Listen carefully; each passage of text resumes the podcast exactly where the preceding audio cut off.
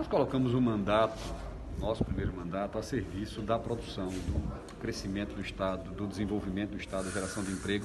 E ao lado do deputado Lécio Oliveira, fizemos algumas discussões ao antigo Ministério da Pesca, depois a atual Secretaria da Pesca, e tivemos hoje a concretização do trabalho, trazer aqui o secretário para que ele possa ver em loco e tomar as providências necessárias para a conclusão desta obra, porque nos incomoda ver essa obra imensa aqui pronta e vocês estão vendo em excelentes condições e não está atuando.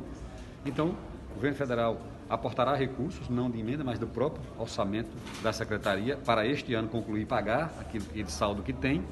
e no ano que vem fazer uma PPP para e, finalmente colocar em operações. Isso para Sergipe é bom porque traz o pescado que vai ser extraído do mar,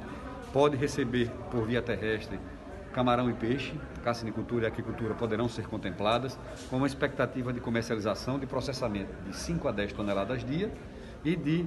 é, circulação de mercadorias de até 50 toneladas ou mais que isso, tendo em vista a estrutura que está aqui montada. Então isso é muito importante para a Sergipe, é importante para o setor produtivo.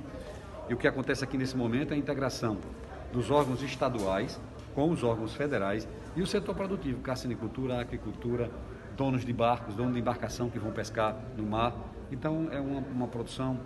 de resultados importantes que trará o desenvolvimento de Sergipe. Com certeza esse terminal voltará a funcionar com eficiência, gerando divisas para o nosso estado.